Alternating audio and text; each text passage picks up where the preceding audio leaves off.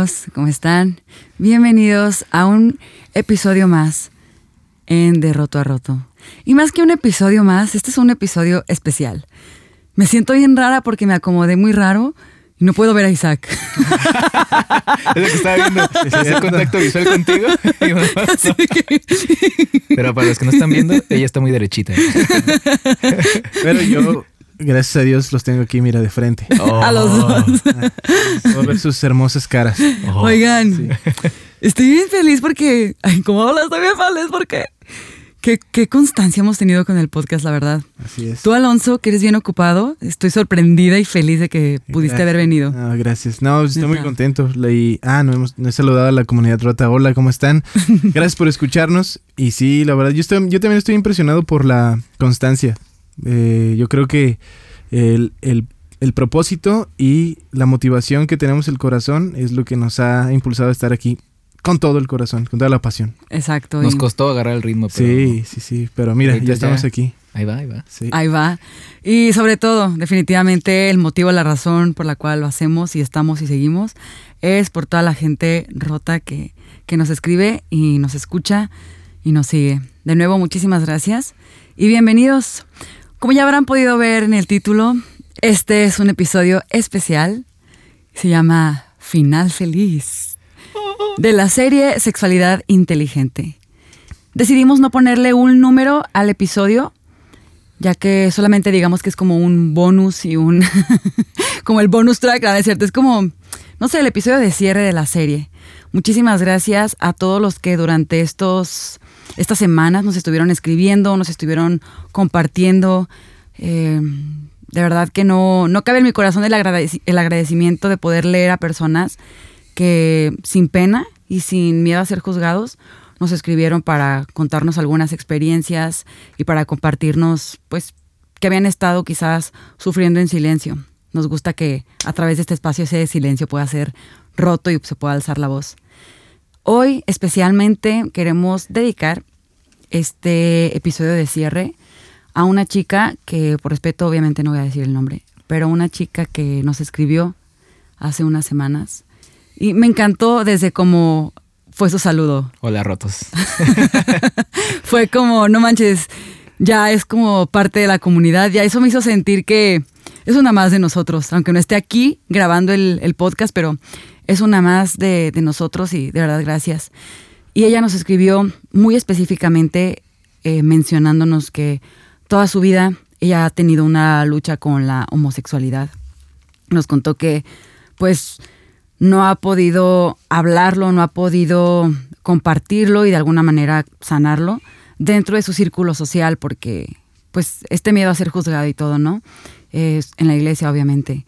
También nos comentaba que pues no sabía cómo hablar de esto sin que la hicieran sentir sucia o no sé, cómo...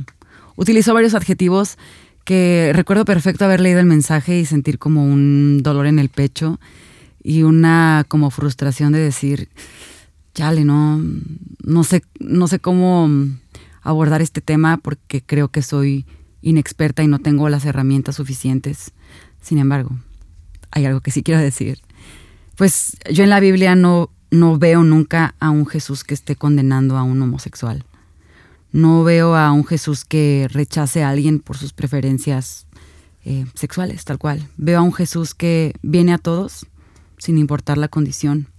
Así que no puedo ni siquiera atreverme a juzgar a alguien que ha tenido toda su vida una lucha diferente a la mía.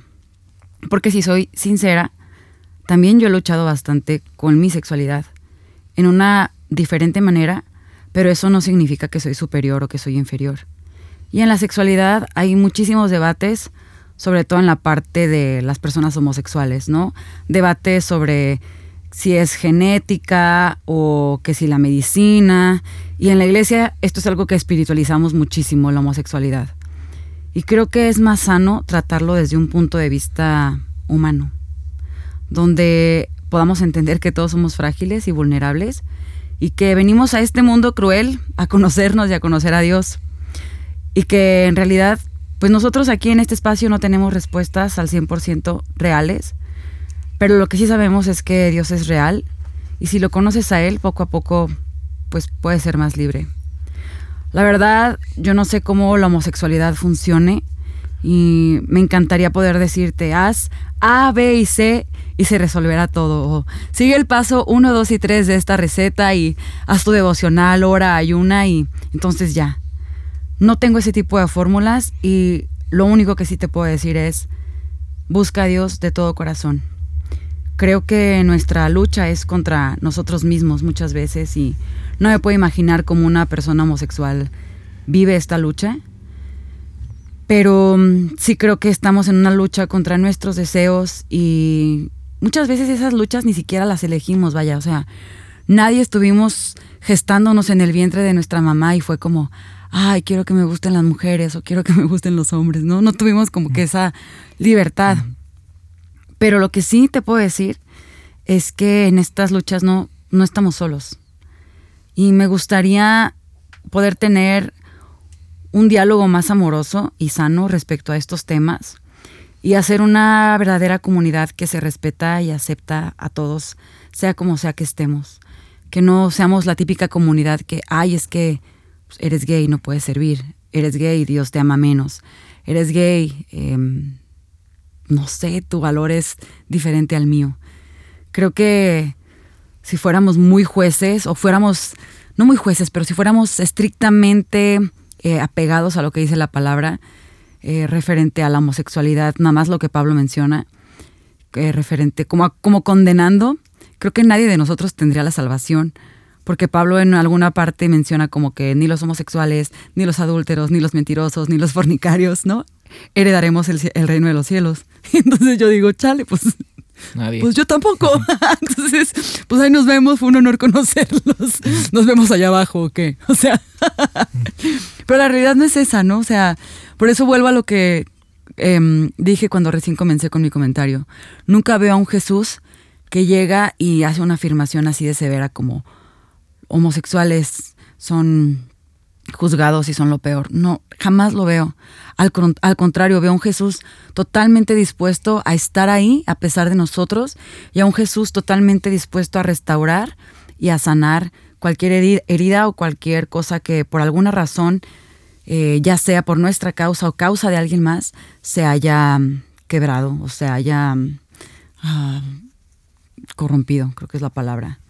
Y sé que no es, no es fácil no tener respuestas ante estas luchas. Creo que lo dije en algún episodio antes, que como me encantaría que la Biblia fuera reescrita al mundo actual, al mundo contemporáneo, donde tuviéramos un manual más reciente con las luchas, ¿no? Y que se hablara de ciencia y genética y medicina y se hablara de, pues, no sé, de un montón de cosas, pero no tenemos eso. Lo único que tenemos es a Jesús y a la iglesia para poder restaurar y pues salir adelante.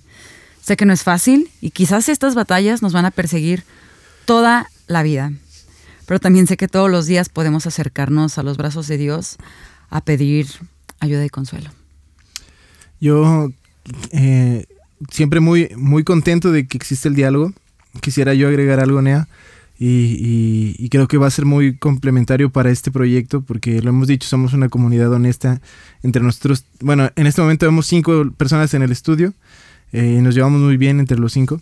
Yo solamente quisiera decir algo respecto a lo que dices de la Biblia y, entiendo tu punto, pero voy a tomarme la libertad de hacer una aclaración porque puede que haya una mala interpretación de lo que se está diciendo.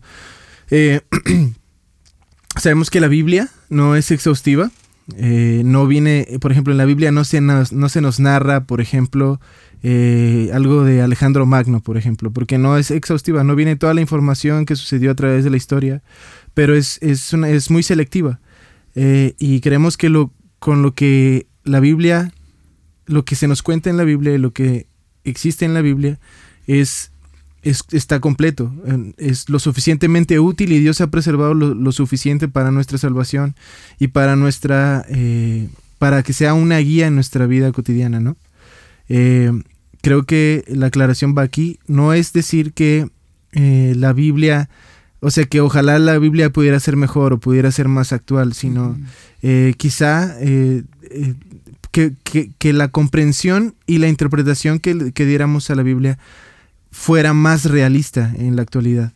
Porque, por ejemplo, eh, hay tantas cosas que la Biblia nos puede guiar en nuestra actualidad, pero la gente, perdón, pero ciertas comunidades eh, de iglesias no se han tomado el trabajo completo y un trabajo crítico para hacer una interpretación correcta. Por ejemplo, lo habíamos platicado un poquito antes, ese, ese episodio en donde Jesús sana al esclavo de un centurión romano. Si uno se mete a, estudiar esa historia y el contexto del centurión romano y cómo era muy común en aquellos tiempos que un centurión romano tuviera una relación homosexual con, eh, con un joven, o un adolescente. Incluso por ahí en el texto, si a, a, los que les gusta el griego, podrán ver que hay una palabra que se utiliza relacionada con, eh, eh, con, una, con una persona de corta edad. Entonces lo que estoy diciendo con esto es, no es decir que, ay, ojalá, ojalá nos dieran otra Biblia o una mejor Biblia, sino eh, cuánto beneficio nos daría hacer una un trabajo de interpretación crítico y un trabajo de, pues sí, de interpretación más completo que pudiera tener más aplicación en la actualidad. Creo que eso nos bendeciría mucho y bendeciría mucho los círculos en, los en donde estamos. No sé si, si pude ser claro con eso. Uh -huh. No sé, ¿tú qué opinas? Isaac? Eh, eh, bueno, yo me gustaría verlo como desde de otra perspectiva, desde la perspectiva de alguien que conoce a, a, un homosexual, que tiene en la iglesia a alguien, a una persona que es homosexual, un amigo. Y a veces nos preguntamos, oye, ¿cómo puedo reaccionar o cómo lo trato? Y la, la respuesta creo que es simple, como cualquier otra persona, uh -huh. como cualquier otra persona claro. que está atravesando por algo. Hay personas en la iglesia que eh, ahí tienen, eh, atravesan por pornografía, por masturbación, por algún problema sexual, eh, que es que son los sexuales los que nos alarman más, ¿no? Uh -huh. Pero siempre, siempre, siempre van a ser los que nos alarman más, pero ¿cómo tratarlo? Con amor, como cualquier otra persona que está batallando con algo. Eh, uh -huh. No ve por qué hacer una clara diferenciación, pues. Hay que ser prudentes claramente con nuestros comentarios, sobre todo. Yo en lo personal a veces me aviento comentarios eh, inapropiados que, que, a mí se, me han hecho un hábito, pero cuando me pongo en el lugar de otra persona digo, híjole, tengo que sí, cambiarlo. Es, es, parte de la cultura, ¿no? Es parte de la Sobre cultura. todo aquí en México. Es como, simplemente sí. lo hemos visto en el fútbol ahora, los que nos gusta el fútbol. Sí. Cómo es tan duro contra este grito que le llaman homofóbico. Uh -huh. Pues por eso, porque el mexicano, alguien hace algo mal y ya enseguida lo asocia con tantas palabras que no uh -huh. vamos a decir, pero lo, las conocemos. Pero es cierto, lo que tú dices es cierto y yo estoy totalmente de acuerdo.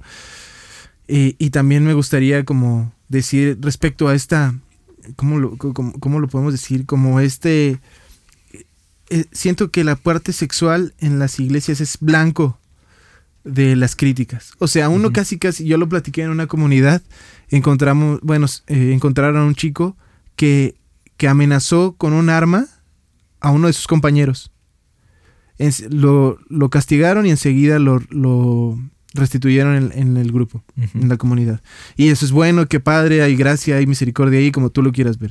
Pero uh, se enteraban de algún joven o, o, alguna jovencita que a una chica que tuvieran algo entre ellos a escondidas y eso uy si era digno de correrlos este uh -huh. y merecedores de cárcel de crucifixión de todo no porque es la cuestión sexual y pues vemos a un Jesús muy muy muy imparcial en el, en el asunto no eh, dirigiendo su mensaje a los que son necesitados el enfermo es el que necesita al médico y él así se presentaba y eso creo que debería de traernos mucha alegría, mucha paz, mucha eh, reconfortar nuestros corazones de saber que sí, nosotros somos esos enfermos.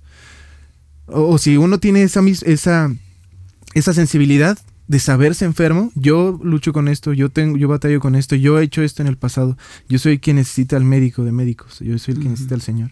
Y esa sensibilidad que te lleve como tercer persona a ir con esa gente que batalla con, con la homosexualidad a, a, ser sensible literalmente para acercarte. A veces ellos piensan como que eh, el trato hacia ellos es muy diferente y es claro. A veces ellos saben cómo su comportamiento es, cómo su conducta quizás no es como tan masculina, entre comillas. Eh, y lo mejor que puede hacer con un enfermo o con alguien que evidentemente se siente diferente al resto es que alguien se acerque y los trate como cualquier otra sí, persona. Eso porque es, lo son. Porque lo son, porque lo son. Y eso como que uh -huh. los ayuda. Es como cuando hay una, literalmente un enfermo y por ignorancia no te acercas a él y pues esa persona está sugestionada, tanto la que tiene la enfermedad como la que está como tercera persona. Y no es hasta que te acercas y dices, oye, ¿por qué eres normal conmigo? Pues porque eres alguien normal, eres, eres una persona, no, no claro. tengo por qué tratarte diferente. Sí, pues hay como luchas que son mucho más evidentes. eh, y que como por eso, o sea, de verdad espiritualizamos demasiado y luego, pues comunicamos a un Jesús que en realidad no existe. Pero me pareció demasiado acertado tu comentario, Alonso, sobre la aclaración respecto a lo que yo comenté de la Biblia. Gracias por aclarar eso. No, sí, yo te conozco y entendía lo que te Claro. referías, pero quizá algo, alguien Lo podía lo malentender. podía malinterpretar. claro. Sí, y es, es bueno dejar claras las cosas. Tampoco estamos diciendo que los homosexuales son unos enfermos. Tampoco estamos diciendo eso. No, no, no. No, de hecho, eso. decíamos, estábamos usando la ilustración, gracias Nea, de que Jesús dice, ¿no? Que el médico, el enfermo es el que necesita el médico. Es una ilustración, no que sea literal, que somos unos enfermos. Aunque algunos, ah, no ah, no, este, no, este, Yo estoy un poco enferma a veces. sí, no, yo también. Definitivamente. No, pues es eso, básicamente, comunidad rota. Y creo que en esta serie, en estos episodios, aprendimos muchísimo. Creo que si al menos no tenemos aún respuestas al 100%, ya tenemos como que una espinita, una semillita, una nueva, eh, no sé, carga energética en las neuronas que se quiere mover para, para conocernos más. ¿No? Definitivamente creo que eso es algo que se quedó en nosotros, al menos en mí, definitivamente. No soy experta en ninguno de estos temas, pero quiero seguir aprendiendo y creo, ya se los había comentado en alguno de los episodios, la sexualidad es individual. La sexualidad, tu sexualidad te pertenece a ti. Es tuya, no es de tus papás, no es de tu pareja, es únicamente tuya. Solamente tú sabes al 100% eh, qué te falta por resolver. Y la invitación que yo quiero hacer es a seguir aprendiendo de estos temas, pero también a dejarlo todo a los pies de, de Jesús. Definitivamente a, a decir, ¿sabes qué, Dios? Em, pues mi lucha constante es esta. No sé, con lo que mencionaba Isaac, ¿no? Pornografía, masturbación, homosexualidad, algo con mi novia, algo con mi novio, algún hábito malo que ya creé en mi vida, ya es un estilo de vida, pero quiero que tú, Jesús, vengas y, y me hables y sanes y limpies y cambies y hagas y hagas nuevo y vuelvas a hacer y todo, ¿no? Creo que es súper importante y no hay mejor consejo que yo pueda dar que buscar a Dios todos los días. Realmente a veces por andar a las prisas se nos olvida, se nos pasa. Quizás no te digo tener una agenda súper estructurada y tu, y tu devocional o algo así, pero sí búscalo todos los días. Personalmente, llevo ya 11 días que empecé un tiempo de ayuno en, en mi iglesia. Yo lo que decidí dejar fue las redes sociales y en vez de estar, en vez de levantarme y lo primero que viera fuera Instagram o Facebook o lo que sea, lo primero que hago es me levanto y me pongo a orar en un cuarto que tengo y mi tiempo con Dios y me quedé, o sea, los primeros días fueron de que lágrimas y llanto y de que todo el tiempo, porque me decía, ¿cómo es posible que se me olvidó que esto es tan hermoso? ¿Cómo es posible que se me olvidó que ese es el tesoro más grande que tengo y que si no me hubiera soltado de esto, no hubiera permitido que otras cosas entraran a mi vida y no me hubiera dejado vencer a golpes, ¿no? En la batalla, me hubiera podido levantar más fuerte. Y ahora lo reconozco y digo, Dios, neta no, no quiero volver a estar así, quiero estar cerca de ti toda mi vida y quiero compartir un versículo que va completamente de acuerdo a esto. Está en Juan 6 del 35 al 37 y dice, Jesús les dijo, yo soy el pan de vida, el que viene a mí nunca tendrá hambre y el que en mí cree no tendrá sed jamás, porque yo les he dicho que, aunque me han visto, no creen. Y este es el que me encanta. Todo lo que el Padre me da, vendrá a mí. Y el que a mí viene, yo no lo echo fuera. Creo que con eso se resume todo. ¿Qué importa que seas heterosexual, homosexual, hombre, mujer, un humano confundido, una persona con luchas, como cualquier persona que se despierte y tiene vida? eso somos. Creo que lo que es importante recordar todos los días de nuestra vida es lo que Jesús está diciendo aquí, el que a mí viene, yo no lo echo fuera. Así de sencillo es. Entonces, si Jesús no te echa fuera, no te rechaces a ti mismo y aunque la gente te, te pueda echar fuera o rechazar lo que sea, recuerda que Jesús está ahí para ti. Él nada más dice, pues ven a mí, ven a mí y vas a encontrar todo lo que necesitas. No tenemos fórmulas, no tenemos unos pasos para decirte cómo dejar de batallar con esto. nuestro consejo es como en su simpleza muy complejo también. Busca a Dios todos los días. Así es. Pues es todo. Así que. Gracias por escuchar este, este cierre de serie.